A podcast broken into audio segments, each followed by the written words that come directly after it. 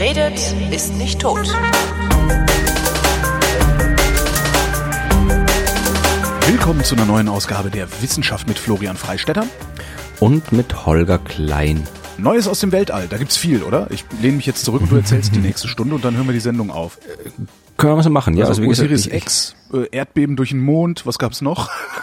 Erdbeben durch den Mond, ach, das habe ich übersprungen. Ach so, echt? hab ich hab's nicht. auch übersprungen, weil ich dachte, Nee, du würdest es erzählen. Nee, nee, ich habe erstens mal habe ich, äh, wie gesagt, ich habe glaube ich über Erdbeben und Mond den Zusammenhang, dass der Zusammenhang da, wenn er existiert, äh, dass das sowieso, dass da keine wirklichen, ich nehme an, die, die Meldung beschäftigt sich damit, dass es einen gibt und irgendwer hat erklärt, dass es keinen gibt oder umgekehrt. eins Das weiß ich nicht, ich habe sie nicht gelesen, weil ich dachte, du, aber ich, während du erzählst, kann ich ja mit einem anderen Auge. Ja, äh, also ich habe ich hab da schon mal, das war damals bei, bei, bei wie, wie, es war Fukushima, glaube ich, oder sowas, äh, wo dieses dieser Tsunami war und dann war davor, äh, war ja auch noch ein riesen Erdbeben und äh, da habe ich glaube ich mal einen Artikel drüber geschrieben, warum es da keinen wirklichen Zusammenhang gibt oder keinen relevanten Zusammenhang geben kann, aber darum habe ich dann irgendwie da nicht mehr weitergelesen. Aber wie gesagt, ich habe ja äh, äh, Ich habe jetzt geguckt, also siehst du, während du geredet hast, habe ich geguckt, die Wahrscheinlichkeit, dass ein Riss im Untergrund statt eines Mhm. Magnitude 5,5 Bebens eines der Stärke 8 auslöst, ist während der Springtiden um das Sechsfache größer als zu anderen Zeiten. Und ist das jetzt das seriöse Ergebnis oder Das scheint das seriöse Ergebnis zu sein, ist aus Nature Geoscience. das muss noch nichts heißen? Stimmt. Aber das scheint das seriöse Ergebnis Mhm. zu sein. Die haben herausgefunden, dass äh, die Tiden, also die Gezeiten, nur einen Einfluss auf starke Beben haben, aber nicht auf schwache Beben. Okay.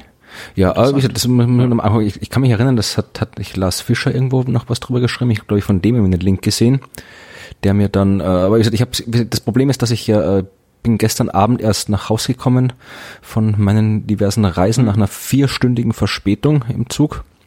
Das habe ich auch noch nie gehabt. Ja, vier Stunden? Weiß ich gar nicht. Doch, hatte ich auch schon mal.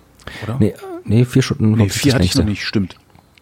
Ja, also auf einer St äh, Strecke, die normalerweise irgendwie zweieinhalb Stunden dauert oder so. Oh.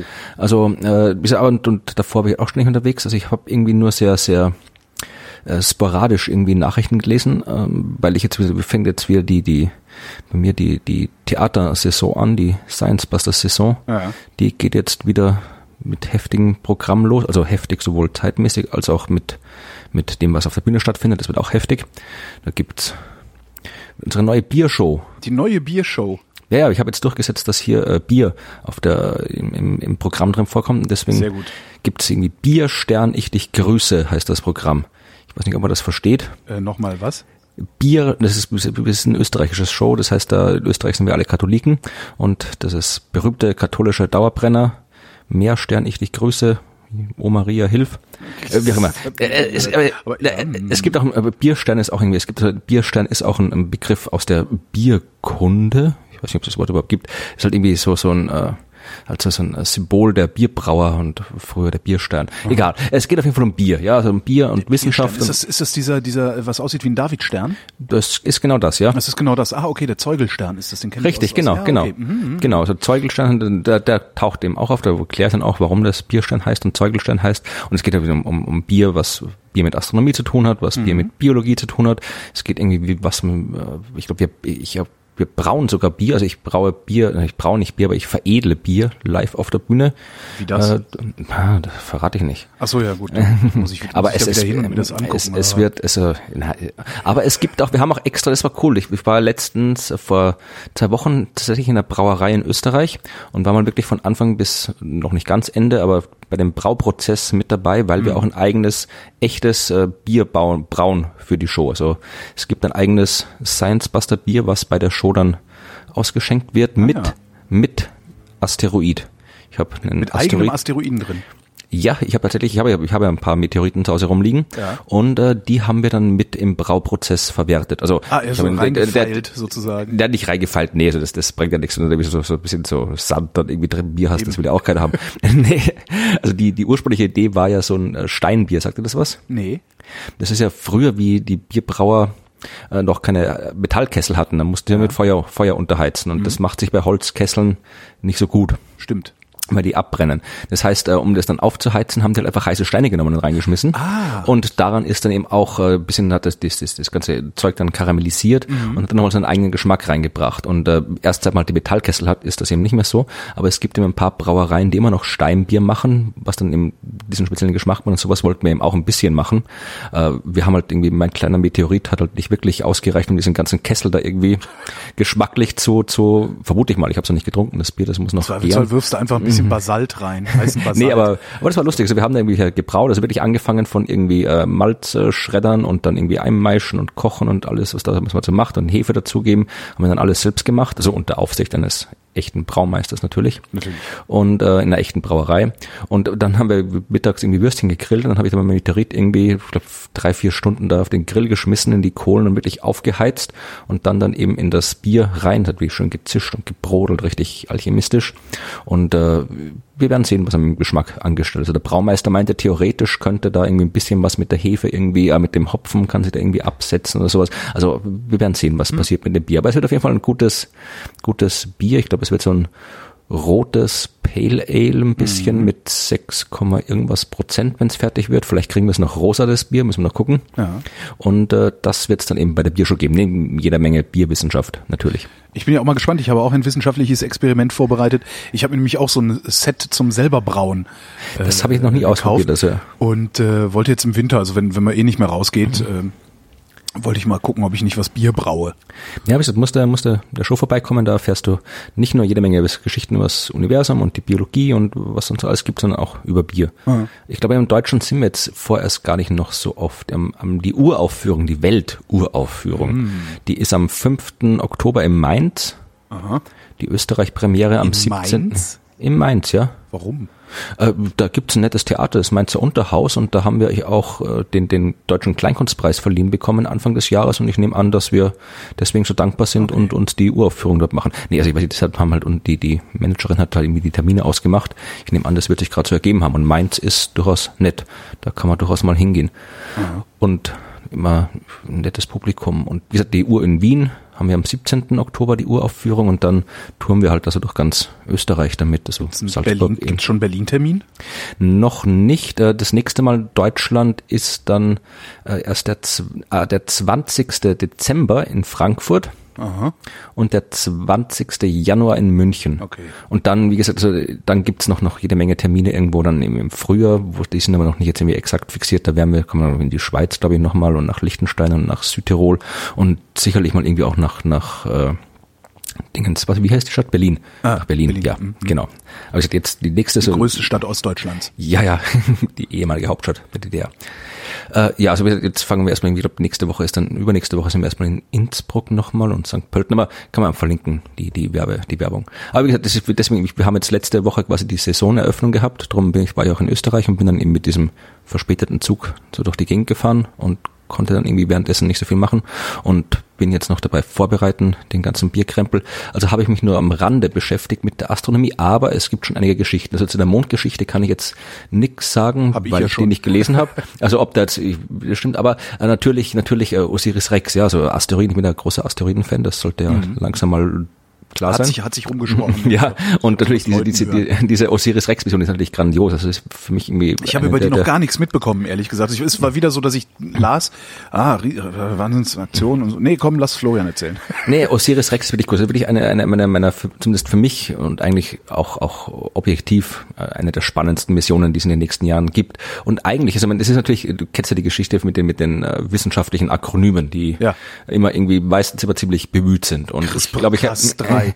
ich habe, ich, habe selten, ja, also ich habe, Osiris Rex ist natürlich auch ein extrem bemühtes Akronym. Ah, okay. Das, äh, Osiris Rex, also Osiris der Totengott. Mhm. Und, aber es ist tatsächlich ein Akronym und das steht für Origins Spectral Interpretation Resource Identification Security Regolith Explorer. Nochmal. Origins Spectral Interpretation Resource Identification Security Regolith Explorer. Naja. Ja, also das ist, zumindest steht drin, was das Ding macht, ja. Also, was es mal äh, oberflächlich macht, ist, äh, es ist gestartet am 9. September, kurz nach Mitternacht unserer Zeit. Hat alles gut geklappt und macht sich jetzt auf dem Weg zum Asteroid Bennu.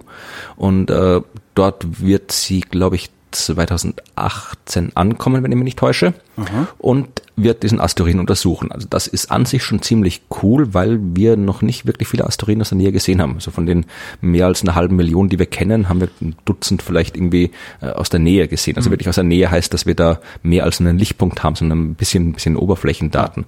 Äh, das ist halt ziemlich wenig. Das heißt, also das allein, dass da schon eine Sonde hinfliegt und sich den aus der Nähe anschaut, das ist schon mal cool. Aber natürlich äh, passiert da noch ein bisschen mehr. Und äh, dieses, äh, der erste Teil von dem äh, Akronym des Origins, das bezieht sich eben darauf, warum die Asteroiden so cool und die wichtig sind, weil halt die der Ursprung sind. Die sind halt das Zeug, das da war, bevor irgendein anderes Zeug da ja. war. Also die, das, was übrig ist vom, vom, vom Planeten bauen. Ja. ja. vor viereinhalb Milliarden Jahren. Das ist was übrig. Und das Problem ist, also das Material. Die, die, die drei Schräubchen, die immer übrig bleiben. Wenn man ja. ja, es sind halt ein paar Billionen Schräubchen, aber es waren ja, musste auch ein bisschen mehr gebaut werden genau. damals. Also da bleiben ein bisschen mehr Schräubchen übrig. Das Ding ist, äh, dass halt äh, das Material, also es ist ja das gleiche Material, die, unsere Erde, die anderen Planeten entstehen aus dem Material, das früher mal Asteroiden waren. Das Problem ist nur, dass das Material hier bei uns durch die ganzen geochemischen, geologischen Prozesse halt komplett verändert worden ist. Ja. Und hat auch, hat sich, halt, ist halt nicht mehr das Material, was es ursprünglich mal war. Genauso wie wenn du dein, keine Ahnung, Billigregal anmalst und tapezierst, wenn wir weiter bei der IKEA-Analogie bleiben wollen.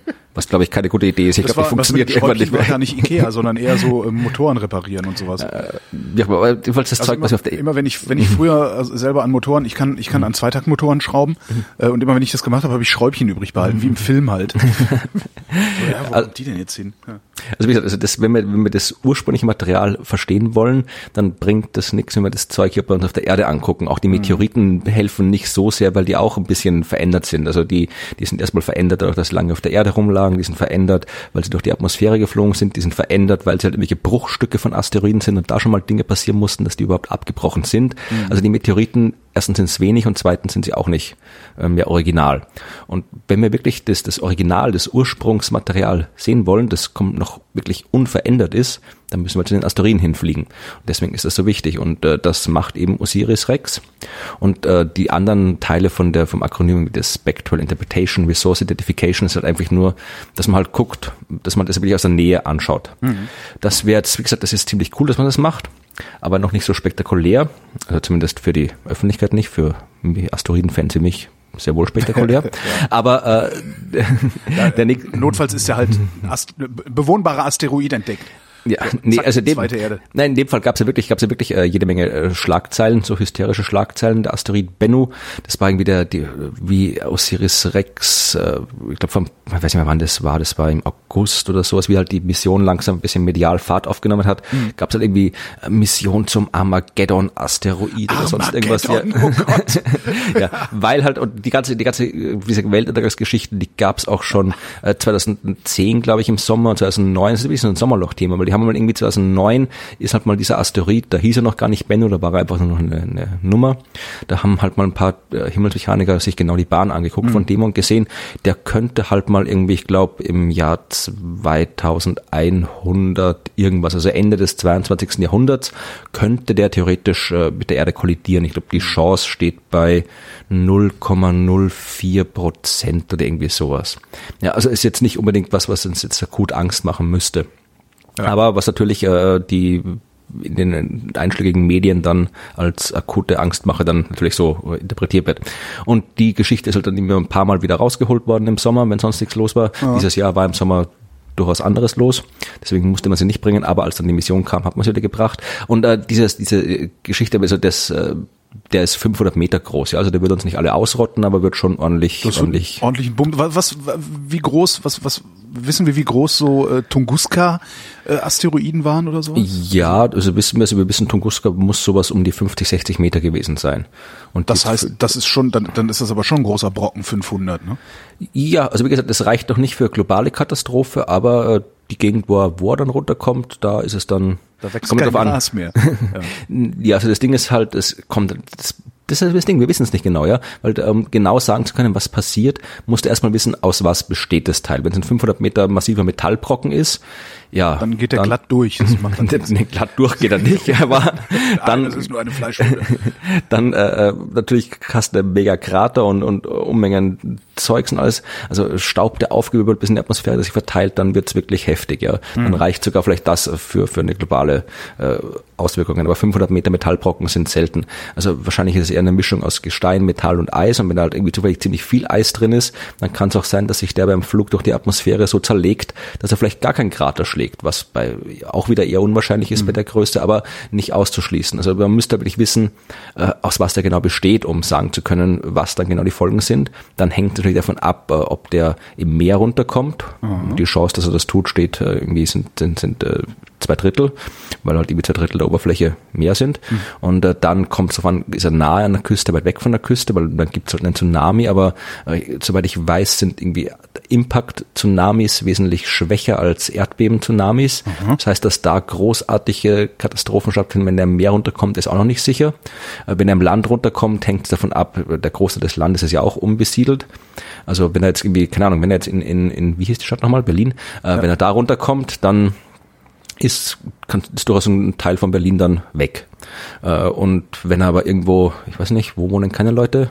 Äh, Eisenhüttenstadt. oder ich wollte eher sowas wie Sibirien sagen oder sowas, so. aber bei der Wege. Ich glaube, da wohnen auch ein paar Leute. Und es soll, glaube ich, gar nicht so hässlich sein dort. Ich habe da mal einen Bericht darüber äh, gesehen, dass Eisenhüttenstadt äh, durchaus recht schick ist. Aber ich war noch nie dort, also ich kann nicht sagen. Es ist schwierig. es ist halt eine sozialistische Modellstadt. Ne? Ähm, das, also es ist schon inter sieht interessant mhm. aus, aber schön mhm. äh, ist schwierig zu sagen. Also wenn man wenn man Brutalismus mag, ist das mhm. bestimmt nochmal ganz interessant. Ja, ich mag aber Brutalismus. Mhm, mhm. Gut, also gehen wir davon aus, wenn der jetzt irgendwo in Sibirien, da kommen die alle runter, die, die Tunguska und Chelyabinsk und so weiter, und die landen ja mal alle in Russland. Genau. Oder, oder in New York, je nachdem, oder Paris. Äh, dann, äh, wenn er jetzt irgendwo im unbesiedelten Gebiet runterkommt, dann gibt es halt einen ordentlichen Rums, einen ordentlichen Krater. Äh, es wird jede Menge Staub aufgewirbelt. Es wird dann vermutlich äh, lokal ziemlich, es ist ein so wie, wie so ein großer Vulkanausbruch oder sowas, ja, so wie damals der isländische Vulkan, nur ein bisschen heftiger. Mhm. Also das kann man alles nicht genau sagen. Und äh, das ist auch ein Grund, warum man sich die Asteroiden anschaut, warum man das machen will. Das ist der Security-Teil von dem Akronym. Und vor allem äh, geht es auch, man muss ja wirklich wissen, gerade bei solchen Asteroiden, wo man, wo es eine gewisse Chance gibt, dass er vorbeikommt, aber das noch nicht fix ist, da muss man die Bahn ganz genau wissen. Und äh, die, die Gravitation, was wir mit Newton, Einstein braucht man noch nicht dafür, aber Newton, das ist, da, da können wir schon wirklich sehr, sehr genau rechnen, aber bei solchen kleinen Asteroiden, wenn man es dann wirklich genau haben will, da spielen dann eben auch nicht gravitative Kräfte eine Rolle. Aha. Und diese nicht gravitative also ja, du erklärst das jetzt. Ja, ja genau. Also da gibt es äh, verschiedene, zum Beispiel, äh, zum Beispiel irgendwie Strahlungsdruck, ja. Also ah, okay, ja. Von der Sonne oder äh, das. Na, äh, vor allen Dingen ja auch kon kontinuierlich auf dem Ding lastet. Das heißt, die Bahn ist nicht unbedingt stabil.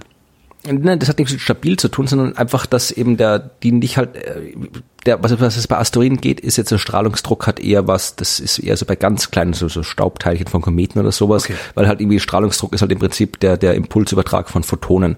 Das ist jetzt, da muss man wirklich klein sein, damit man das äh, spürt. Was bei den Asteroiden wichtig ist und was äh, Osiris Rex untersuchen wird, ist der Jakowski-Effekt. Und äh, da geht es darum, dass so ein Asteroid erstens durch Sonnenstrahlung aufgewärmt wird, logischerweise, mhm. und sich zweitens äh, um seine eigene Achse dreht und drittens die aufgenommene Wärme wieder abgibt.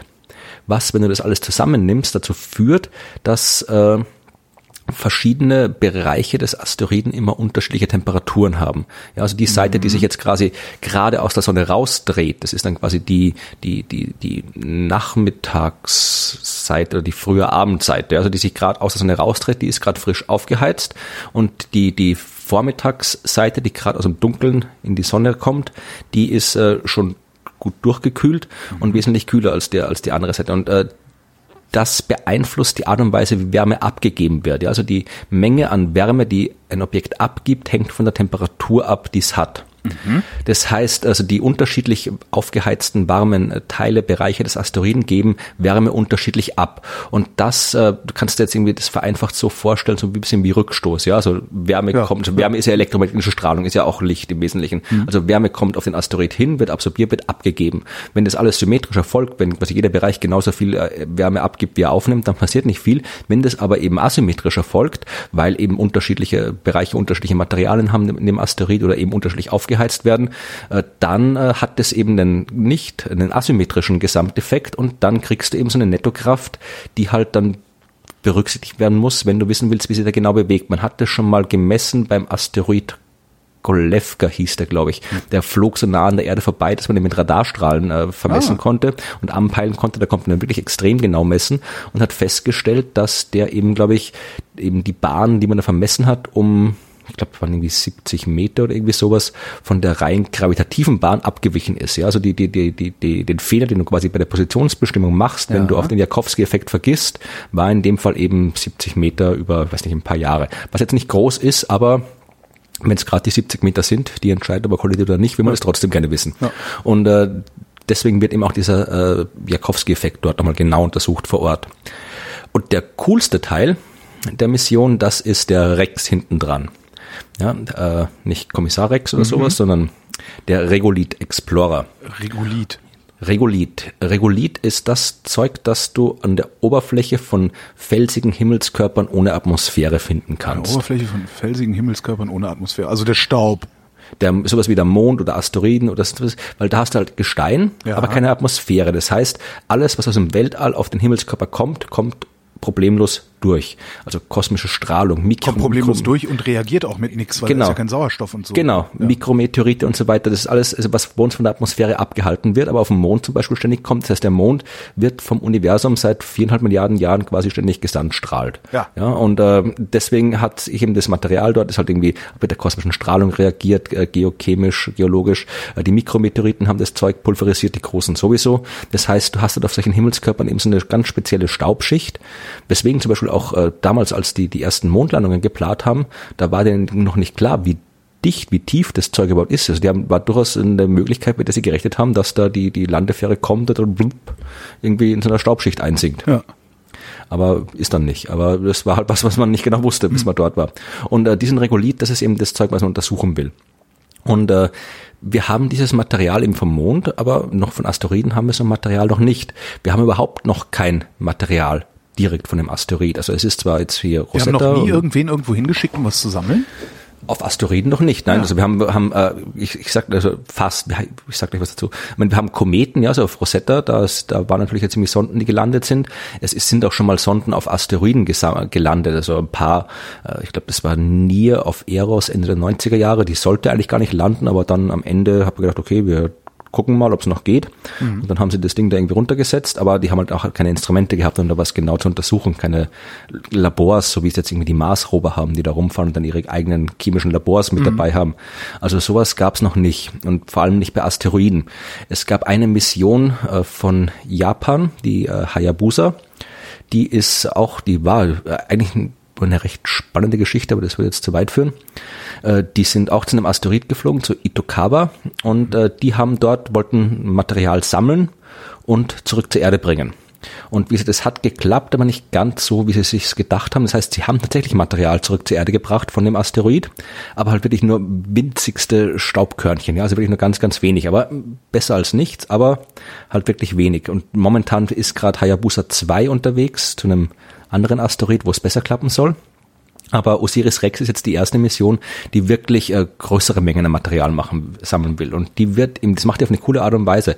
Äh, die will nicht landen oder die kann nicht landen oder das, man hat sich entschieden, nicht zu landen auf dem Asteroid. Okay. Und äh, das heißt, man wird nur die Umlaufbahn extrem, also zuerst fliegt man hin, guckt sich das alles an und so weiter, vermisst den genau natürlich. Und dann wird man die Umlaufbahn extrem, wirklich extrem nah an der Oberfläche vorbeiführen. Also wirklich so ein Orbit, der wirklich fast, fast direkt an der Oberfläche äh, anliegt. Und äh, dann fliegt die darüber und klappt so einen Arm aus, mit dem sie dann quasi so über die Oberfläche kratzt, wie so mit einem Löffelchen was einsammelt das gut verstaut und dann wieder zurück zur Erde fliegt und den ganzen Krempel dort abwirft. Aha. Und dann ist er da hoffentlich 2023, wenn alles Ach läuft, wie es soll. Das ja. finde ich ja immer so ein bisschen frustrierend, dass das so lange dauert. also jetzt nach meinen Maßstäben lange. Ja, ist halt groß der Weltraum, also. Ja, aber so, ja, ja. Nach astronomischen Maßstäben ist das ja auch nicht lang. Nee, aber wir sind halt leider Menschen und wir leben nach menschlichen Maßstäben, also das ist es dann doch wieder lang. Das Leben ist hart. Ja. Äh, Aber ich, das ist eine coole Mission. Da freue ich mich schon drauf, wenn die, wenn die dann auch tatsächlich dann ankommt und zurückkommt. Das, das ist eine wirklich coole Sache. Ich hoffe, dass das klappt. Ja, also bis jetzt gestartet ist sie schon mal, das ist schon mal das Wichtigste. Das sind ja auch schon genug. Stimmt, da explodieren die meisten. Ne? Genau. Jetzt sind wir unterwegs. Jetzt sind wir, da kann meistens nicht viel passieren, wenn sie einfach nur durch die Gegend fliegt. Also da, da tut ja nichts. Also spannend wird es dann wieder, wenn sie ankommt und dann mal den, den, den Asteroid sich annähern muss und so weiter. Ja, wir haben ja mehr. Also ich denke hier, hier äh, Rosetta wird ja auch äh, am zwei Wochen, am 30.09. wird Rosetta äh, auf dem auf ihrem Kometen landen. Aha. Ah ja, stimmt. Das haben wir äh, Crash Landing, ne?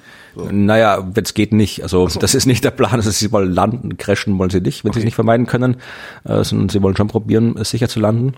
Und das schon, aber sie haben ja wirklich kurz, es war auch letzte Woche kurz, äh, bevor jetzt quasi die Mission tatsächlich zu Ende ist, haben sie dann noch viele nochmal gefunden. Weil äh, viele war ja die Landesonde.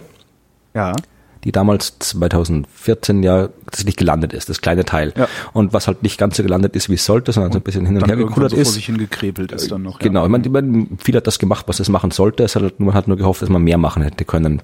Aber da, wo es lag, war halt keine Sonne für die Batterien und deswegen ja, konnte man halt genau. nur das geplante Programm machen. Das Ding war, dass man halt äh, dadurch, dass viele nicht da gelandet ist, wo sie sollte, hat man nicht genau gewusst, wo sie eigentlich wirklich jetzt rumliegt. Mhm. Man hat zwar, hat dann, äh, Rosetta das Ganze vermessen, aber man, das ist halt doch, doch halt ein Stück weit weg, Rosetta, und äh, viele ist halt doch klein. Und man hat es halt erst jetzt dann am Schluss tatsächlich, die letzte Woche, glaube ich, gingen die Bilder raus, dass man dann tatsächlich äh, auf den Bildern von Rosetta tatsächlich viele gesehen hat. das ist echt wirklich ein tolles Bild. Das ist halt wirklich, äh, auch so wie es dann, ich weiß nicht, ob es jetzt irgendwie von, von, von den PR-Leuten so gemacht wurde oder ob es einfach Zufall war. Mhm. Das ist halt so eine, so eine große Aufnahme von so einem großen Ausschnitt aus dem Eck von, von äh, der Oberfläche von dem Kometen und dann ganz, wirklich so in einem klassischen, im dunklen Winkel ganz am Rand von dem Bildausschnitt haben sie noch einmal rausvergrößert. Irgendwas, und aus, was, was menschlich aussieht. Äh, aus einer dunklen Spalt, das du dann noch hier, so, so ein Teil rausragen, was halt irgendwie doch dieser eine, eine, eine irgendwie hier Arm, Fuß, was auch immer von viele ist. Also wirklich so hier gerade im, im letzten dunklen Winkel streckt er noch den Fuß raus und was natürlich cool ist. Also ja, das ist einerseits ist natürlich irgendwie emotional recht schön, dass man vom Ende des, des Dings noch, des, der Mission dann nochmal ein letztes Bild von, von viele macht. Mhm. Aber jetzt, dadurch, dass man jetzt wirklich, viele hat ja vor Ort noch Untersuchungen gemacht dort, ja, also die Daten hat man ja. Aber jetzt hat man eben auch von außen gesehen, wo er, wo er ist. Jetzt weiß man auch wirklich, äh, hat man, kann man quasi die Daten, die viele vor Ort gemacht hat, mit den Daten verbinden, die Rosetta aus dem Orbit gemacht hat und kann das alles viel besser einordnen und verstehen. Mhm. Das heißt, es ist auch wissenschaftlich nochmal durchaus gut, dass man diesen, diese Mission gefunden hat. Und ich bin gespannt, was passiert passiert, wenn Rosetta runterkommt, was die dann noch sehen kann, aufnehmen kann. Das wird ja auch eine coole Sache, die ich leider nicht verfolgen kann, weil ich an dem Tag, glaube ich, in Innsbruck bei der Science Busters Show irgendwo auftrete. Ja, es könnte schlimmer sein. Naja, aber ich würde das schon gerne lassen. Aber mal gucken, vielleicht kann ich Vielleicht kannst du es ja irgendwie in die Show einbauen. So, wir gucken uns das jetzt an, fünf Minuten oder so. Ja, wir gucken es ja drei Stunden. Genau. Das ist freundliches Publikum. Drei Stunden. Ich erkläre euch währenddessen, was da passiert. Ich hole mir mal ein Bier, ich gucke euch das an und genau. dann, wenn es fertig ist, wenn es Fragen gibt, dann immer dieses Thema Bier. Ich habe ich hab was mitgebracht zum Thema Bier übrigens. Mhm. Ähm, es haben deutsche Wissenschaftler haben eine Studie durchgeführt, äh, interessanterweise Düsseldorfer Wissenschaftler haben eine Studie durchgeführt, mhm. in der sie Kölsch und Alt haben vergleichen ich, lassen. Habe ich auch gelesen. Das ist, wenn du, wenn du aus der Gegend kommst, ich bin ja nun Kölner, ähm, das, äh, da gibt's so die so eine, so eine folkloristische Rivalität zwischen diesen beiden Städten. Es gibt mit Sicherheit Leute, die meinen das ernst mit dieser Rivalität zwischen Köln und Düsseldorf. Äh, ich meine das nicht ernst. Also mhm. es ist, ich finde es auch relativ unvergleichbar, äh, weil Düsseldorf ist halt wesentlich kleiner als Köln. Ja, da sitzt der Landtag, in Köln sitzt der nicht. Mhm. Also ja, aber es gibt halt so dieses, ne, äh, wer hat den besseren Karneval, wer hat das bessere Bier und sowas. Und ähm, in Düsseldorf wird halt Altbier getrunken. Und in Köln wird Kölsch getrunken. Und äh, dieser Wissenschaftler hat drei Fragen versucht beantwortet zu kriegen. Und zwar mit Probanden hat er das gemacht, also Blindverkostungen und so. War das, ich habe ich, hm? äh, ich habe das auch gelesen. Äh, ich hab, war sicher, dass das Wissenschaftler waren. Ich, mir hat das irgendwie, ich glaube, ich habe irgendwas von ihm, ich irgendwie so ein privates Dingens. Also ich habe irgendwie, ich habe das nicht weiter verfolgt, aber ja, ich glaube, ich habe gedacht, Helmut Quack von der Hochschule Düsseldorf. Professor Quack. Ja. Oh oh. Das klingt jetzt irgendwie, oh oh. Kann, kann Zufall sein, aber. Oh oh, was ist das denn hier? Was ist das denn hier? Ähm, das jetzt mal, das kann tatsächlich Zufall sein. Ich google den jetzt mal. Ja. Kann, ja, ja, ich weiß, was du meinst. Ich weiß, wo du hin willst. Äh, Professor, das ist ja nur wirklich Quack. Äh, Uni Düsseldorf. Normalerweise müsste in der Meldung auch Universität Düsseldorf. Nee, doch, tatsächlich. Den gibt's, okay. Es gibt äh, ein ja, Universitätsklinikum Düsseldorf. Universitätsklinikum Düsseldorf? Nephrologie? Nier Nephrologie ist in Nieren. Ist Nieren, ja, ja. Das passt Bier zumindest vage dazu. Stimmt. Professor Helmut Quack. Ah, Moment mal, der heißt nicht Helmut Quack, der heißt Ivo. Dann gucke ich nochmal hier. Helmut Quack Düsseldorf. Nicht, dass wir hier einem Wissenschaftsskandal auf, der auf die Schliche gekommen sind. Warte, ich schau mal, ich habe das hier, ich habe es hier im, im bei Spiegel Online habe ich die Nachricht gelesen. Helmutquack.de, Hochschule Düsseldorf. Doch, Dr. Med Quack Helmut. Den gibt's. Helmut Quack kommt blüffende Ergebnis hier Düsseldorf. Hier berichtet der Forscher in, ich habe genau das, das Journal Was kam mir komisch die- vor, die, die Düsseldorf Working Papers in Applied Management and Economics. Also das Ah, Hochschule, ah, der ist, äh, der ist an der FH, ne? Kann das sein? HS Düsseldorf, Quack. Willkommen auf der Hochschule Professor Dr. Quack. Hochschule Düsseldorf. Ja, University of Applied Science, das ist die äh, Fachhochschule. Heutzutage heißen die ja nicht mehr Fachhochschulen. Ja, nee, den gibt's wirklich. ähm, und er hat sich folgende Fragen äh, versucht beantworten zu lassen, hat sie auch beantwortet gekriegt. Erstens können Versuchspersonen in einem Blindtest den Unterschied im Geschmack von Kölsch und Alt feststellen.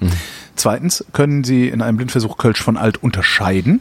Und drittens bewerten Kölner ihr Kölsch besser als äh, das Alt und die Düsseldorfer das Alt besser als das Kölsch. Und jetzt kommen die Antworten. Erstens, nein. Zweitens, nein. Das finde ich schon mal sehr faszinierend. Äh, in einem Blindtest war es ähm, nicht, also die Häufung, die sie in dem Blindtest hatten, hätte genauso gut Zufall sein können. Das heißt, keine, keine statistische Signifikanz. Ähm, Das heißt, äh, Kölner und Düsseldorfer sind nicht in der Lage, Alt und Kölsch voneinander zu unterscheiden, wenn man ihnen vorher nicht sagt, was sie da trinken. Das fand ich schon mal sehr bizarr. Ähm, weil Alt doch einen ganz anderen Geschmack, finde ich, hat als Kölsch, also viel malziger. Ja, aber das ist, man darf halt nicht vergessen, was irgendwie Geruch, Erwartung, äh, Ja, Aussehen, alles da irgendwie noch damit rein. Man solche Studien gibt es nicht die erste Studie, die gemacht wurde, dieser Art irgendwie mit Pepsi und und und äh, Cola Ja, da und auch mit Bier. also, der es Pepsi-Test, den haben sie früher vor Supermärkten gemacht und ich habe es Ja. nicht geschafft. Und ich habe gesagt, das hier ist Pepsi und dann war das irgendwie so Club-Cola Wie oder gesagt, so. auch, auch bei Bier war schon oft genug so, dass sie irgendwie hier, das, da haben sie irgendwie lauter, das in dem bayerischen Biergarten oder sowas, die ganzen, die ja, wo sie dann irgendwie das, wie heißt das, das angeblich so schlimme Bier-Dinger oder sowas, mit dem, mit den typischen bayerischen Bier und dann haben auch alle das nicht erkannt. Also, Ja. dass da irgendwie, dass da sehr, sehr viel Erwartung und sehr viel, äh, wie soll ich sagen, äh, quasi halt nicht, nicht geschmackliche Aspekte eine Rolle spielen. Ja, Also es heißt ja immer so, dass ich sage, Das Sein hier, bestimmt das Bewusstsein. Das, ja, also das, das, das Bier aus meiner Stadt, das ist das beste Bier und das genau. aus der Nachbarstadt, das kann man nicht saufen, das Zeug. Es ist halt, äh, wenn das in die Flaschen andersrum anfüllst, merkt es kein Mensch, ja. Und das Beste ist, dann hat er noch gesagt, hier, Düsseldorfer, äh, schmeckt dir das, das besser oder äh, schmeckt dir das Alt besser oder das Kölsch? Und da haben auch nur 78 Prozent der Tester äh, ihr, ihr Heimatbier, also den Lokalpatriotismus raushängen lassen. Fand ich schon mal ganz interessant. Also ist dann auch, äh, äh, das ist dann auch deren Fazit, ne? Äh, äh, Kraft der Marke. Also Ja, die Marke, die, passt dann halt auch dazu, dass es ein wirtschaftswissenschaftliche äh, Wirtschaftsprofessor ist. Ja. Ja, ich denke, das Marke, das war das Wort. Also die Marke hat beim Geschmack eine große Rolle. Aber das ist ja nicht nur, das kriegst du wahrscheinlich nicht bei Bier, das kriegst du wahrscheinlich bei, bei allen. Also das hat irgendwie sagt, hier, mir schmeckt hier äh, das, die, die, die, dieses Markenprodukt hier, irgendwie die Marken, der Markenjoghurt schmeckt besser als der No-Name-Joghurt, obwohl das genau die gleiche Firma ist, die Ja. einfach nur einmal für, für Aldi produziert und einmal für irgendwie den Bio-Supermarkt und halt unterschiedliche Etiketten draufpappt und sowas. Also, äh, da, also das ich bin da, ich bin da auch gar kein, kein, ich, zumindest ich bemühe mich kein Snob zu sein, also es schmeckt, was schmeckt. Also das ist ja, Ja. Oder wie Wenn Sven schmeckt. Menke immer sagt, äh, Sven Menke Kulinarikast, wenn du eine ordentliche Mayonnaise haben willst, kauf die billigste vom Aldi. Ja. Weil das ist die mit dem meisten Fett. Ja, Und ich darauf kommt es ja am Ende an. Ja. Ich habe zum Beispiel jetzt vor kurzem äh, mein absolutes bis jetzt Lieblingsalkoholfreies Bier gefunden. Hm. Äh, und zwar das Sternburg alkoholfrei. Sternburg alkoholfrei, interessant. Das habe ich vor kurzem mal im Sommer gesehen. Das hat äh, erstens mal, ich, äh, gerade bei alkoholfreien, du, da hast du wirklich noch Geschmacksunterschiede, ja, ja, ja. je nachdem, wie es hergestellt wird und so weiter. Und ich habe früher hatte ich immer, ich mag also die die äh, alkoholfreien Weizen mag ich nicht so gern, weil ich Weizen generell nicht so gern mag und auch Wo- dieses süßliche und so weiter. was, welches, ist. welches alkoholfreie Weizen war denn so lecker, was ich mal hatte, was ich immer empfehle?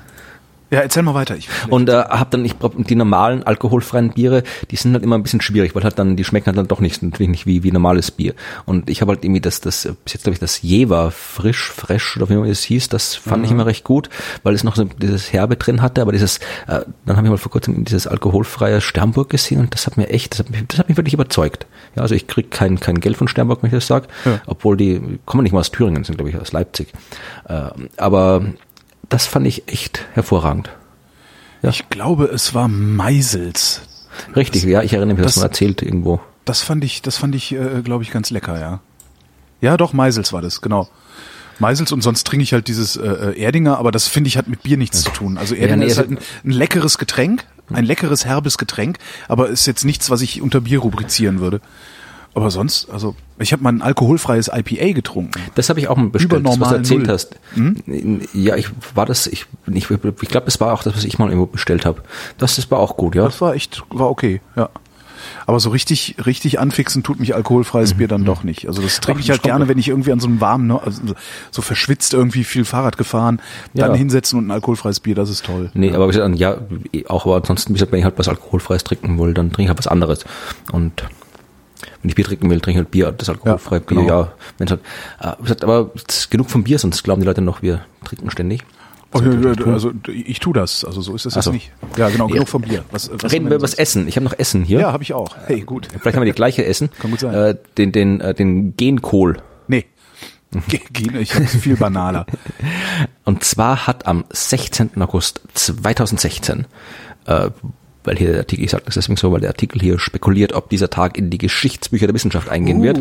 Das sag nochmal noch, mal, sicherheitshalber. 16. Der August. 16. August 2016. Ich weiß gar nicht, was haben wir gemacht an dem Tag? That date, ich weiß es auch nicht, wahrscheinlich nix. Wann war das? Das war ein Dienstag. Vor einem Monat, genau. Wir nehmen am 16. September ein Dienstag. Da habe ich, ja. Keine Ahnung. Ich auch nicht. Wie auch immer. Äh, wer doch weiß, was er getan hat, war der schwedische Pflanzenforscher Stefan Jansen. Ah, ja. Jansson. Und der hat Tagliatelle gegessen Aha. mit dem Journalisten Gustav Klarin. So, so. Ja. Und das ist 1A Storytelling hier, stelle ich gerade fest. Ja, ja, da bist du Profis. Ja, Und äh, diese Tagliatelle, da gab's äh, gebratenes Gemüse dazu, und zwar 300 Gramm in Öl angebratenen Kohl. Ja. Und diesen Kohl hat der äh, schwedische Pflanzenforscher Stefan Jansen selbst gezogen aus Samen von einem Kollegen, der seinen Namen nicht nennen möchte. Weil nämlich dieser Kollege die Samen mit CRISPR-Cas9 Ah, das war das manipuliert ich, hat. Da hatte ich auch irgendwas gelesen, aber auch nicht äh, äh genau hingeguckt. Ja, erzähl. Ja, also wie gesagt, die haben äh, hier, also haben halt äh, das aus dieser, ich kann ja nicht genau erklären, wie CRISPR-Cas9 funktioniert. Mhm. Äh, du kannst halt da vereinfacht gesagt irgendwie, irgendwie Zeugs aus DNA rausschneiden und anderes Zeugs reintun. Und dann genau, wie das halt funktioniert, äh, ist erklärt in einem Podcast, den ich mal aufgenommen mhm. habe. Und zwar ist das äh, der Resonator-Podcast. Ich, ich verlinke die Folge. Also da ging es unter mhm. anderem auch um CRISPR. Hm? Ja, also die haben hier äh, das, ich glaube, die DNA haben irgendwie was äh, da ging es jetzt irgendwie um Grundlagenforschung, das war jetzt keine irgendwie Industrieforschung oder sowas, glaube ich, sondern es ging darum, irgendwie das zu verstehen, wie das Wachstum funktioniert. Und die haben halt die DNA so verändert, dass das Wachstum sich, äh, dass das Wachstum langsamer stattfindet. Dieser Kohl wurde nämlich irgendwie noch mehr Details einzubringen am 31. Mai ausgesät ja. und Mitte August erst geerntet. Und äh, dann haben die das hier anscheinend irgendwie gezogen und gegessen, was irgendwie so in Europa noch nicht ganz so so äh, halb legal oder was auch immer ist. Mhm. Äh, deswegen haben sie das eben auch. Sie, mein Gott, die haben Genversuche an Menschen gemacht. Ja. Ja, ja also sie, sie sagen was hier, laut Clarin und Jansen war der Kohl jedenfalls das köstlichste Gemüse dieses Gerichts. Und äh, steht hier in dem Artikel, ja. okay, schlechte Nudeln gekauft.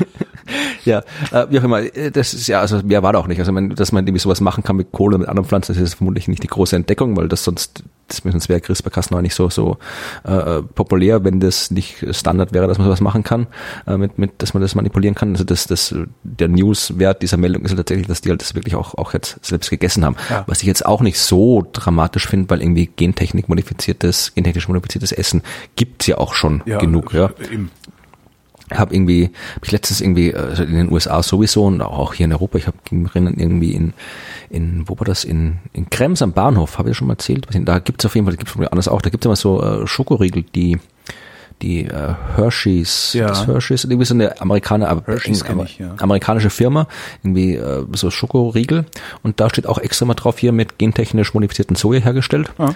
Da habe ich dann gleich mal irgendwie so aus, ich finde die Schokolade nicht so toll, aber ich habe irgendwie gleich mal so aus, aus, Reaktanz. ja, aber, aber ist so und dann verteilt hier, hier also dann hier in meinem Bekanntenkreis ist es ja nicht so, da kannst du, wenn ich sage, hier möchtest du die politische Schokolade essen, dann sagen ja, her damit, also das ist dann eher die andere Reaktion als in der breiten Öffentlichkeit, wo dann irgendwie das Kreuzzeichen drüber geschlagen wird. Also insofern ist es aber immer so ein nettes, nettes Geschenk. Genmanipulierte Schokolade.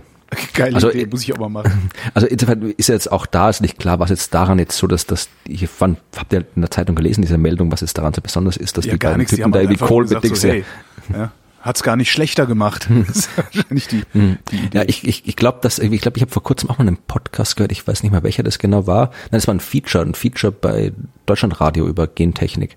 Und da geht's da, da müsste man irgendwie, vielleicht hört jemand mit, der das in den Kommentaren dann erklären kann über die rechtlichen Sachen. Ich glaube, das Ding ist, dass äh, wenn du mit Pflanzen mit äh, mit CRISPR-Cas9 veränderst oder DNA, dann gelten die nicht als genetisch manipulierte Organismen Aha. weil da irgendwie keine fremde DNA drin ist, sondern irgendwie äh, irgendwas anderes. Also das, äh, ich glaube, das war irgendwie das das Ding, auf das irgendwie, dass da irgendwie das das Thema war, dass halt irgendwie die die Kennzeichnung und die halt die die Ein, äh, Einteilung dieser dieser ganzen Techniken und so weiter, dass das alles noch irgendwie ungeklärt oder seltsam ist. Aber vielleicht weiß da jemand, der sich mit dem Thema beschäftigt oder mit den Gesetzen beschäftigt, noch mehr. Also das habe ich jetzt in dem Artikel hier nicht genau gelesen und auch nicht jetzt dann in der Kurzzeichen nicht mehr nach. Wir werden es in den Aber- Kommentaren lesen. Das Schöne Aber es gibt Vrind auf jeden ist Fall- ja, dass die Vrind-Kommentatoren in der Regel schlauer sind als die Vrind-Autoren. Ähm, von daher.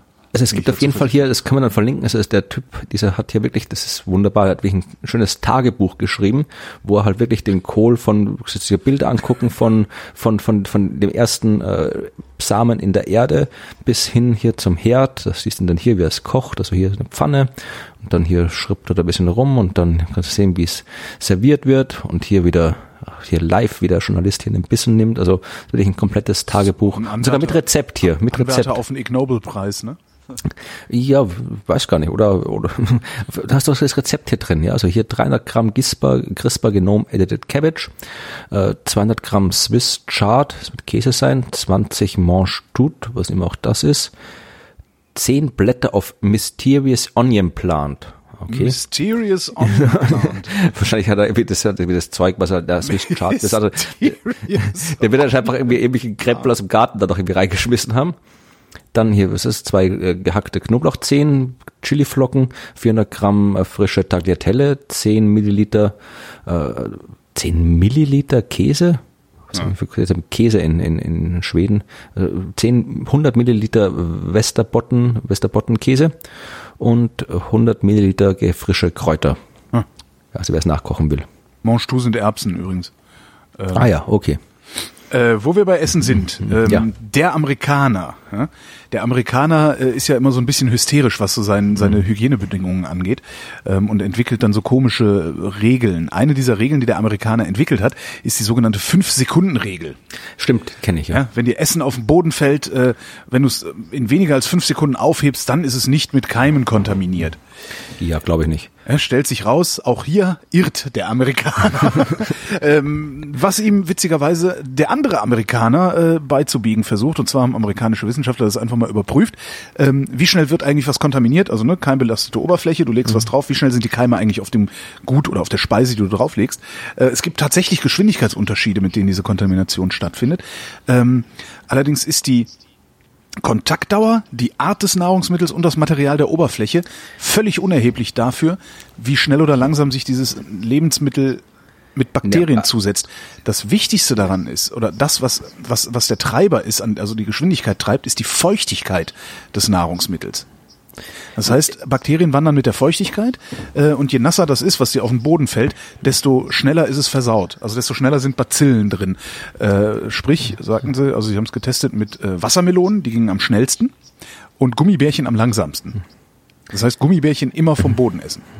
Ja, sowieso. Aber ich wollte nur gerade, was heißt da genau irgendwie Bewegung so weiter. Ich meine, ist ja nicht so, dass irgendwie die, die, die, die Bakterie da irgendwo in der Zimmerecke hockt und dann irgendwie guckt, wo was runterfällt, dann irgendwie hinrobbt. Oder Nee, wie die sowas liegt ja sowieso schon auf der Oberfläche. Ich, wollte ich gerade sagen, dass die irgendwie da, ja. die, ist ja dann, wenn ich jetzt quasi hier das Bakterie und dann schmeiße ich hier mein Gummibärchen drauf, dann ist die doch da irgendwie schon drauf. Da geht's ja irgendwie nur noch darum, ob die da jetzt irgendwie kleben bleibt oder irgendwie sowas. Kann natürlich sein, ja. Würde ich sagen, aber ich habe keine Ja. Ahnung von, wie sich Bakterien bewegen und so weiter. Also wie auch immer, wenn was runterfällt, dann gucke ich es an und wenn es gut aussieht, Genau. Ich heb's esse dann auf, mache, mache kurz und dann Genau. ich's. genau. ja.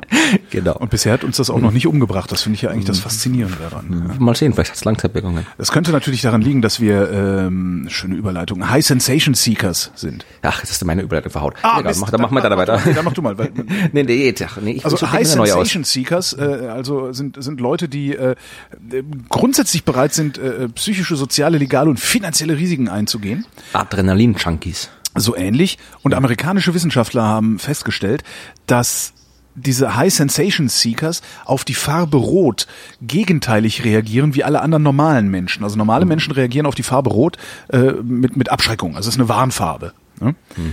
Außer die High Sensation Seekers, die fühlen sich durch die Farbe Rot eingeladen, zu tun, was auch immer die Farbe Rot ihnen äh, sagt, was man jetzt tun könnte. Das halte ich für Humbug. Nee, aber wirklich, was heißt jetzt die Farbe rot in welchem Kontext? Also wenn jetzt irgendwo, was heißt ich, wenn du, wenn ich jetzt irgendwie eine, eine, eine Zeitschrift mit einem roten Cover sehe, denke ich, oh mein Gott, Gefahr, das kaufe ich jetzt nicht, ich kaufe die Zeitschrift mit dem grünen Cover. Oder wenn ich irgendwie eine Frau in einem roten Kleid sehe, dann denke ich mir auch nicht, ja, von der halte ich mir lieber fern, die spreche ich nicht an. Also das, ich weiß nicht. Wie das, also wenn da jetzt irgendwie ein Schild ist, das rot ist, oder ein Schild, das Ja. grün ist, dann Also lasse ich Sie- es mir einreden. Sie aber sagen, das, Sie sagen, ähm, also das ist jetzt, was sind denn das hier? Betriebswirtschaftsprofessor, haben wir wahrscheinlich mal wieder äh, Verhaltensökonomie gemacht. Rot sei diejenige Farbe, die den höchsten Grad an Konformität mit sozialen Normen auslöst. Ja, was auch immer das heißen mag, ich glaube, das heißt gar nichts. Aber Na, weiß ich nicht. Also ich vermute mal, dass wenn du, wenn du äh, ein Schild in Rot irgendwo hinstellst und sagst, das darfst du nicht oder das musst du machen. Ja. Und wenn du eins in Blau hinstellst, ähm, dass Ja. die Leute darauf unterschiedlich reagieren. Ja, da, das, wie gesagt, okay, das ist mir einreden, aber das war mir zu allgemein, das ist irgendwie rot ist das. Also wenn Rot das, ist, Fa- alles rot ist immer. ja, eben, es, ist, es gibt ja, kommt ja darauf, kommt darauf an, was für einen Kontext äh, du das hast, ja. Wenn was, was Valentinsherzen sind rot und rote Rosen sind rot. Ja. Und das sind ja wie alles das sozialer Konformitätsdruck. Äh, Die Leute rennen doch an Valentinstag immer zum Blumenhändler. Da hast du doch da QED. Ja, aber das hat doch, jetzt- ich dachte, das ging da irgendwie um. Ach, Mann, ja, dann gehen wir jetzt. Komm, mach du deine Überleitung. Ist gut jetzt. Ich hasse Ja. das, wenn du mir solche Sachen um die Ohren haust. Ja, also wer, Ich hasse äh, aber. also ich, ich hier also der High Sensation Seeker hießen die Dinge. Ja. Vielleicht war auch äh, der Mann, der vor langer, langer Zeit in den Bergen gestorben ist, ein High Sensation Seeker. Also der Mann aus den Bergen, das war der mit diesem Bären, ne? Der Bärtige, diese Fernsehserie damals.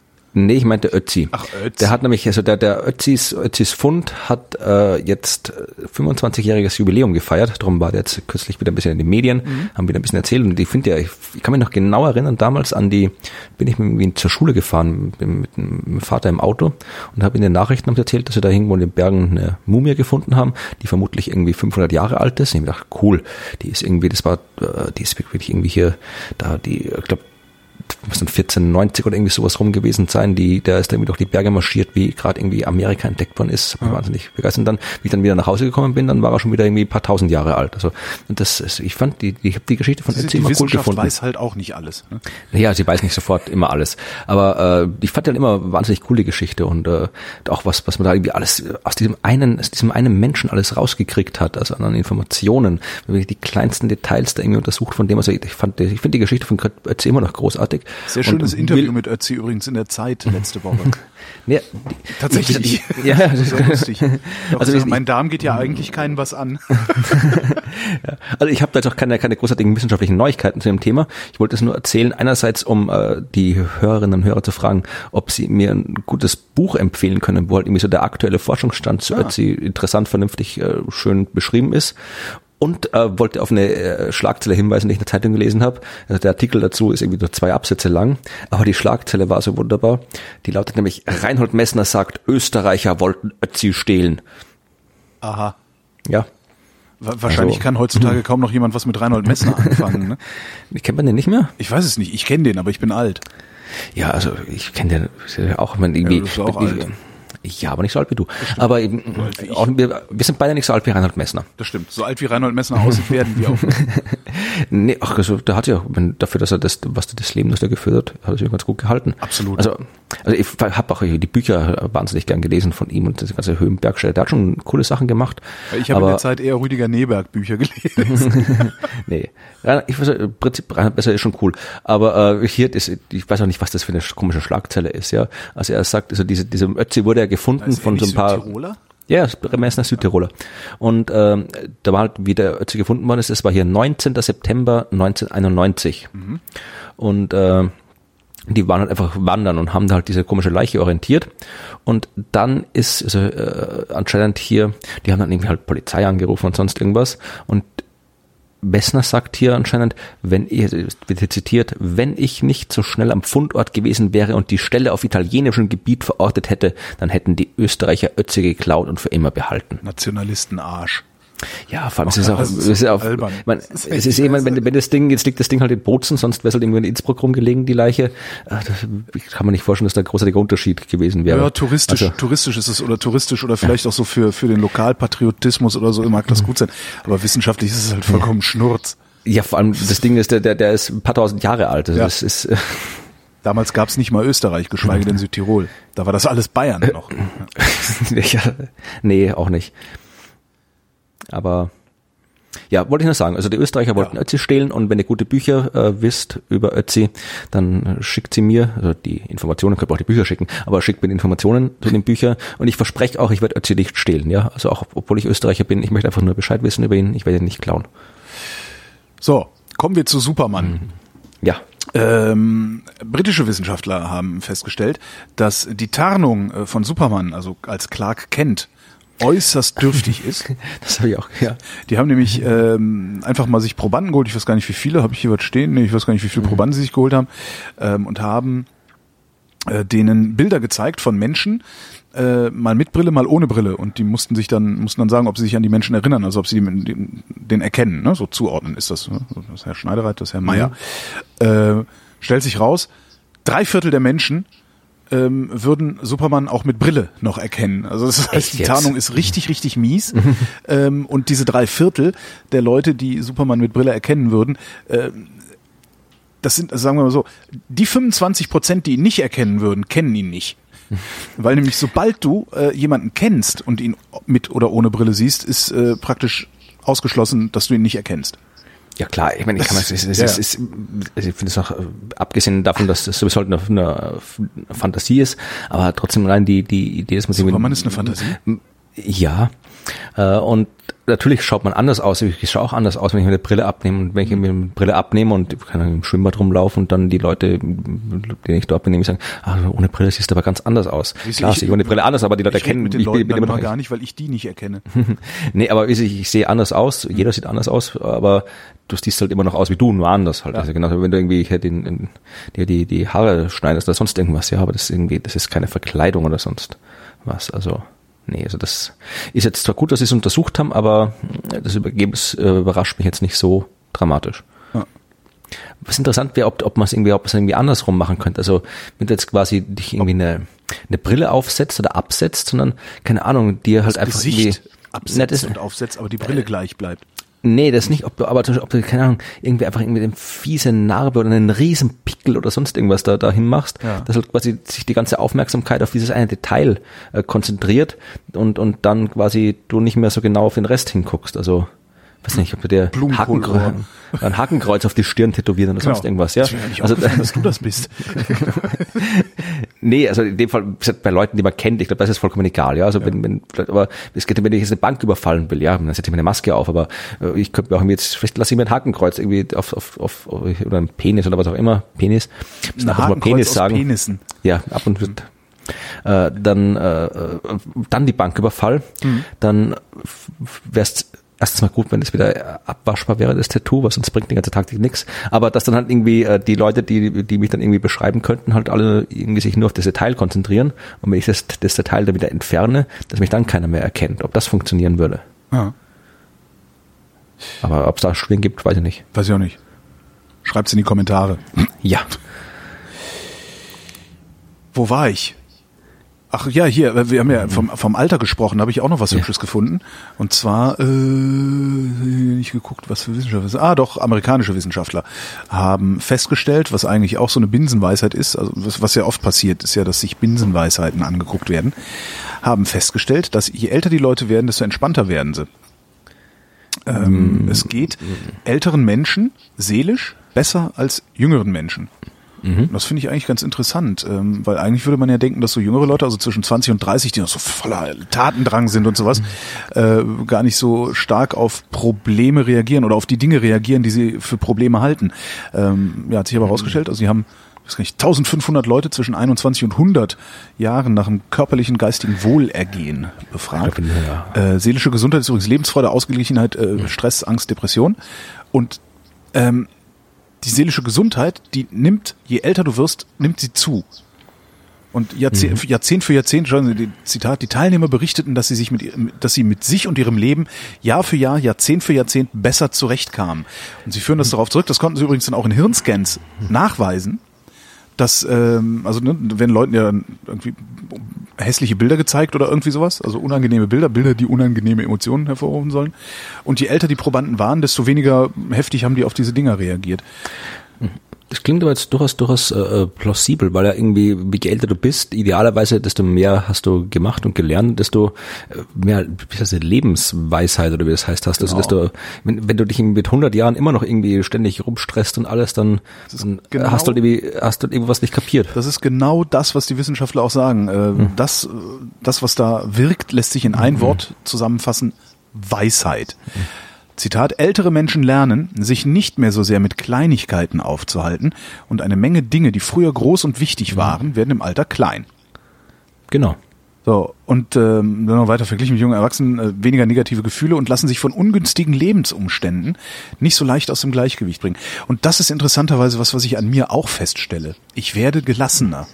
Ja, das kann ich auch bestätigen. Also, also sehr spät, das, das, hat bei mir sehr spät angefangen, erst nach 40, mhm. aber ich, ich, ich spüre richtig, wie ich gelassener werde und mich und unglaublich viel Zeug mich gar nicht mehr aufrege und mhm. ja. So auch, also früher haben mich viel, viel mehr Dinge irgendwie viel intensiver beschäftigt, als sie es heute tun. Ja. Also im negativen Sinn. Also es gibt immer noch jede Menge Zeug, das mich wirklich halt auch intensiv beschäftigt, aber auch viel, wo ich mich früher dachte, ach, da rede ich mich gar nicht mehr drüber auf. Das ist irgendwie, ja, ich glaube, das, ich glaub, das ist irgendwie, bin gespannt, wie, wie wie das ist, wie das wenn, ist, wenn ich, genau, vielleicht das Prinzip bringen wir es wieder auf. Genau, Aber, das ist, ja, das zeigen wir dann Falschparker an und so. Genau. Was man halt so macht, wenn man 80 ist. Oder halt an einer, an einer Supermarktkasse stehen und so langsam Kleingeld abzählen, dass hinter einem alle wahnsinnig werden. Ja, da, da haben wir doch schon alle die Chips implantiert, da müssen wir uns eine neue auch. Taktik überlegen. Nichtsdestotrotz habe ich hm. ähm, einen schönen Artikel gefunden, äh, wie Sie die schnellste Supermarktkasse finden. Ja, äh, die New York Times ähm, die gibt's ja auch schon sicherlich oh, schon so 100 Arbeit dazu, die irgendwie oder immer die gleiche, die ja. jedes Mal rausgeholt wird, also oder wenn die sonst nichts da ist. irgendwie so ein bisschen Metastudie gemacht zu haben oder sowas. Ähm, die Regeln lauten, wenn Sie Qual der Wahl haben, äh, nicht die kürzere Schlange nehmen, sondern die linke Schlange, weil die meisten Menschen ähm, die rechte Schlange präferieren, weil sie Rechtshänder sind. Ich nehme immer die im Supermarkt, wo die Kassiererin sitzt, die äh, sich auskennt und die Nummern auswendig weiß von den ganzen Gepäcksachen, ja. die nicht immer ewig lang rumsuchen muss. Person, die nehme ich immer. Stell dich da an, wo die Leute einen vollen Einkaufswagen haben. In der anderen Schlange, also wenn, ne, wenn drei Leute mit einem vollen Einkaufswagen vor dir sind, geht's schneller, als wenn fünf Leute mit, mit äh, Kleinkram vor dir sind. Weil Ernsthaft? der Bezahlvorgang, schreiben Sie, weil der Bezahlvorgang das ist, was äh, die meiste Zeit in Anspruch nimmt. Mhm. Und nicht das schnelle Abscannen äh, dieser Sachen. Äh, nicht da anstellen, wo der Kassierer viel redet. Ja gut, das. ja, wer vor mir, also kaufen die Leute vor Ihnen viele gleiche Artikel. Jackpot. Die Sachen werden nämlich schneller gebucht. Ja, wer sechs Wasserflaschen kauft, äh, wird halt schneller gebucht als sechs unterschiedliche Sachen. Oder, oder du stellst dich an eine ganz leere Kasse und schreist ganz laut, neue Kasse, Kasse aufmachen. Kasse, genau. genau. Das sind jetzt auch irgendwie eher komische Tipps, aber ich dachte mir, ist vielleicht eine ganz mhm. lustige, äh, lebenspraktische. Mhm. Ja. Kommen wir zurück zu äh, äh, ernsthaften Ernsthaft Wissenschaften, nämlich der äh, Mathematik. Ah. Kennst du Sigismondo Polcastro? Nee. Habe ich noch nicht der, mal gehört vorher den Namen. Ja, ist auch nicht so ungewöhnlich, aber äh, eine wissenschaftliche weil, Arbeit. Weil die wissenschaftliche Arbeit rausgefunden hat, dass niemand so heißt. Nein, äh, da geht's hier um äh, Mathem, äh, North Dakota State University. Mhm. Die haben äh, herausgefunden, dass dieser Sigismondo Pol Castro, der war im 15. Jahrhundert Mediziner an der Universität Padua und hat über 56.000 Nachkommen. Und zwar nicht selbst gezeugt, sondern wissenschaftliche Nachkommen. Also die haben sich äh, Wissenschaftsstammbäume angeschaut. Ja, also äh, dass du gerade in der Mathematik ist es ja auch so, dass du wie, in, ich glaube, in der Soziologie da gibt es quasi auch wissenschaftliche Schulen. Ja, also irgendwie ein Lehrer, der hat irgendwie Schüler und die Schüler tragen dann halt irgendwie dessen Philosophie dann irgendwie weiter und so. In, in der Mathematik geht das? Ich dachte, das wäre so eine äh, exakte Wissenschaft. Ja, ja, ne, ja, erstens geht das in dem Sinne, dass es natürlich auch Methoden gibt, die du anwenden kannst und verschiedene Methoden, die du anwenden kannst und, und verschiedene Disziplinen. Also die einen hier, die probieren alles mit komplexer Analysis zu machen, die anderen probieren es eher mit geometrischen Ansätzen. Also sowas gibt's auch. Und dann natürlich äh, was die gemacht haben, das so genau konnte man das dann nicht untersuchen. Die haben halt wirklich Dissertationsstammbäume gemacht. Ja, also hast irgendwie hier, äh, der ist ein Schüler von Euler und der, der, der dessen Schüler, also der äh, dein, dein, dein Doktorvater war der und dessen Doktorvater war der und dessen Doktorvater war der und dessen Doktorvater war Euler. Und dann kannst du halt irgendwie, oder Gauss oder Leibniz. Ja. Und da kannst du halt da genauso wie, wie mit, mit normalem Vater, kannst du halt mit Doktorvater solche Stammbäume machen. Aha. Und das haben die gemacht und gesehen, dass das halt irgendwie, dass das äh, tatsächlich, äh, das war also so Netzwerkanalysen und so weiter. Und äh, haben tatsächlich gesehen, dass es zwei Drittel der gesamten Mathematiker, also die halt irgendwie heute drin waren in der Datenbank, äh, aus 24 äh, Familien stammen. Ja, also das ist quasi du meinst, also, also 24 Schulen. Äh, genau, also es gibt halt irgendwie äh, insgesamt äh, gibt's 84 Urfamilien quasi und zwei Drittel davon sind bei 24 drin. Ja. Also es gibt quasi 24 so Urmathematiker, ja. die auf die halt dann alle, die, die sich alle heutigen, heutigen Mathematiker zurückverfolgen lassen. Und dieser äh, Sigismondo Pol Castro, das ist eben der der wichtigste Stammvater, ja, obwohl er halt irgendwie Mediziner war und hat halt irgendwie 56.000 heutige Mathematiker lassen sich halt dann über diesen Weg zurückverfolgen oh, bis geil. auf diesen Paul Castro und haben auch gezeigt dann wie wie Geht welche das mit Länder anderen Wissenschaften auch wenn du die Daten hast sicherlich ja. also da und die, was was ich dann interessant fand war dass die halt auch gezeigt haben äh, welche Länder zu welcher Zeit quasi die die Mathematik Hochburgen waren ja, also das war, um, was, halt, was ich interessant war, dass 1920 äh, schon, was die hier schreiben, die USA die mathematische Supermacht war. Aha. Also damals hätte ich das eigentlich eher in Deutschland äh, ver, ver, verortet, weil hier Göttingen und die ganzen berühmten Mathematiker, die da drum gesessen sind. Aber anscheinend war damals schon schon äh, Mathe, äh, USA vor Deutschland und äh, davor, bis, bis die 1920er Jahre, war es Österreich-Ungarn, äh, das die Mathematiker Hochburg. Ja, siehst du mal. Erstaunlich. Ja. Traut man, traut man denen gar nicht zu, ne? Oh, Verzeihung. Komm gleich auf Claudia Ötzi. Ich habe noch was Lebenspraktisches hier. Ja. Und zwar äh, gab es im Spiegel, habe ich das gefunden, ein kleines Interview mit einem Typen, der so, wie heißt das, Crowd-Disaster-Experte ist, also der so Massenpaniken sich anguckt. Das ist das neues Crowdfunding, jetzt gibt es Crowd-Disaster. Crowd genau. Spendet alle für den nächsten Krieg. Den haben sie gefragt, äh, den haben sie gefragt, was, was mache ich denn eigentlich am besten, wenn jetzt so eine Massenpanik ausbricht? Zwei Tipps bleiben sie möglichst in der Mitte der Menge. Ne? Mhm. Weil ähm, die meisten Verletzten gibt es an den Rändern, also wo äh, feste Hindernisse sind. Da werden die dann zerquetscht dran und sowas. Und die zweite Empfehlung lautet, immer auf den Beinen bleiben. Gut, also wer hinfällt, wird totgetrampelt. Das kennt ich man. jetzt nicht für ein Nickerchen hingelegt. Das nee. jetzt, aber dieses bleiben Sie möglichst in der Mitte der Menge ist eigentlich mhm. äh, eigentlich klar. Aber ich könnte mir vorstellen, dass wenn man da noch nie drüber nachgedacht hat, würde man genau das genau falsch machen. Sich denken, ah, ich stelle mich mal lieber an den Rand, da ist es nicht so gefährlich. Es kommt halt darauf an, wo du bist. Wenn du jetzt in der Halle bist oder wenn ich jetzt mitten auf, auf einem riesen Feld bin. Naja, wenn das Feld nicht eingezäunt ist, braucht es ja keine Panik zu geben. Dann gehen die Leute einfach auseinander. Ja, wer weiß. Aber ja, ich habe zum Glück, habe ich sowas noch nie erlebt. Also und was er auch noch sagt, und das finde ich ganz interessant, unsere Beobachtung ist, dass egoistische Menschen in Notsituationen noch egoistischer werden. Selbstlose Menschen hingegen werden in extremen Situationen noch hilfsbereiter. Sie opfern sich beinahe, um anderen zu helfen. Wie hat man das rausgefunden? Äh, weiß ich nicht. Er weist darauf hin, äh, wie eine in Kürze erscheinende Studie zeigt. Also Aha. er weist darauf hin, dass es dann irgendwie demnächst Daten dazu gibt. Vielleicht stolper ich drüber, dann äh, erwähne ich das nochmal und verlinke das mal. Ja, was habe ich noch für Geschichten? Ich habe noch ein paar Geschichten, aber ich habe ein paar Geschichten, aber wenig Zeit. Okay, dann machen wir Kurzmeldungen. Ich habe noch drei. Können wir ja durch. Ja, dann mach du drei Kurzmeldungen und ich mache dann noch eine ganz Kurzmeldung zum Schluss. Echt? Okay. Äh, oh weia, wie mache ich denn da eine Kurzmeldung draus? Warte mal eben. Hm. Ähm, oh wei, oh wei, oh wei. Deutsche, unter anderem deutsche Wissenschaftler haben festgestellt, ich zitiere einfach mal, für bestimmte Begriffe und Konzepte werden in den meisten Sprachen einige Laute häufiger benutzt als andere. Und diese Laute stimmen selbst bei vollkommen verschiedenen Sprachen auffällig oft überein. Ähm, sprich, in sehr, sehr vielen Sprachen beinhaltet das Wort für Nase ein N, wie Nordpol. Okay. Sowas ist damit gemeint. Der Artikel ist relativ lang, werden wir verlinken. Ähm, wer viel fernsieht, verliert den Blick auf die Realität. Ja, die äh, Uni Wien hat eine Studie gemacht. Äh, dabei ist rausgekommen, dass äh, 11,6 Prozent der Leute, die viel Fernsehen, glauben, dass es in Österreich noch die Todesstrafe gibt. Richtig, da habe ich schon gehört von der Arbeit. Ja, ja, genau. Sehr schön. Noch ein paar andere interessante Daten drin, äh, weil wir keine Zeit haben, ähm, mache ich jetzt die letzte Kurzmeldung. Äh, man kann am Gang der Menschen erkennen, wie aggressiv sie sind. Und zwar, ähm, man rotiert ja mit den Schultern und dem mhm. Becken, wenn man geht, ne? Schritt nach vorne, mhm. also linkes Bein nach vorne, rechte Schulter nach hinten, äh, rechte und so Arm. Äh, und je stärker rotiert wird, desto aggressiver aggressiver ist die Person, die da gerade vor einem läuft oder auf okay. einen zugeht. Daraus kann man natürlich dann auch ableiten, wie man sich vielleicht bewegen sollte, äh, wenn man irgendwo unterwegs ist, wo man ähm, fürchten müsste, dass man blöd angemacht wird oder so. Mhm. Andererseits kann es natürlich auch sein, dass dann von einem blöd angemacht wirst, der unbedingt sich prügeln will. Dann äh, hast du halt, dann hast du halt gelitten. Ne? Mhm. Kannst du hinterher wieder vom Boden essen, wo wir ja heute erst gelernt haben. Das ist kein Problem. kein Problem, genau. Ja, und Genkohl schmeckt besonders gut. Genkohl vom Boden essen schmeckt besonders gut, wenn sie denn mit den Armen schlackern. Jetzt bist du dran. Genau.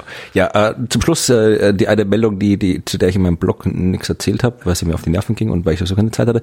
äh, das war diese Geschichte, die auch wieder durch alle Medien ging. Und Zweite, durch dritte Erde. Nee, nee, doch diese, ja, nee, Aliens. Aber diese, ah. diese, vor allem diese, diese ganzen Tech-Szene äh, und Computerszene ist das sowas immer aus, aus welchen Gründen immer besonders populär. Dass wir, die, die Russen haben wieder hier mit dem riesen Radioteleskop eine Botschaft aufgefangen, ein Signal aufgefangen, das genau wie ein Alien-Signal aussieht. Ah, das und war, von dem einem Stern HD irgendwas kam und so weiter. Ich habe die Überschrift gelesen. SETI-Signal war doch keins. Ich so, okay. Ich, wollte also, das war halt irgendwie alles, ich habe da Unmengen Anfragen bekommen. Ich habe gesagt, ja, ich bin gerade unterwegs, kann nicht lesen, aber vermutlich war es halt irgendwas anderes, weil es ist wahrscheinlich, dass es irgendwas anderes ist. Und auch alle irgendwie Wissenschaftler, die sie interviewt haben, haben gesagt, ja, es ist halt ein Signal, aber vermutlich irgendwas anderes. Und wie sich herausgestellt hat, war es irgendwas anderes. Es war ein Satellit, äh, nämlich genau das, wo alle gesagt haben, wenn es was anderes ist, ist es höchstwahrscheinlich ein Satellit. Und äh, es war ein Satellit. Also das Alien-Signal, über das sich alle so aufgeregt haben und über das das Internet wieder mal explodiert ist, äh, war kein Alien-Signal, sondern ein russischer Satellit. Das heißt, wir werden auch äh, mittelfristig nicht versklavt werden außer durch Menschen. Also oder Genkohl. Oder Genkohl. Das war die Wissenschaft für dieses Mal. Vielen Dank, Florian. Vielen Dank, Holger. Und euch danken wir für die Aufmerksamkeit.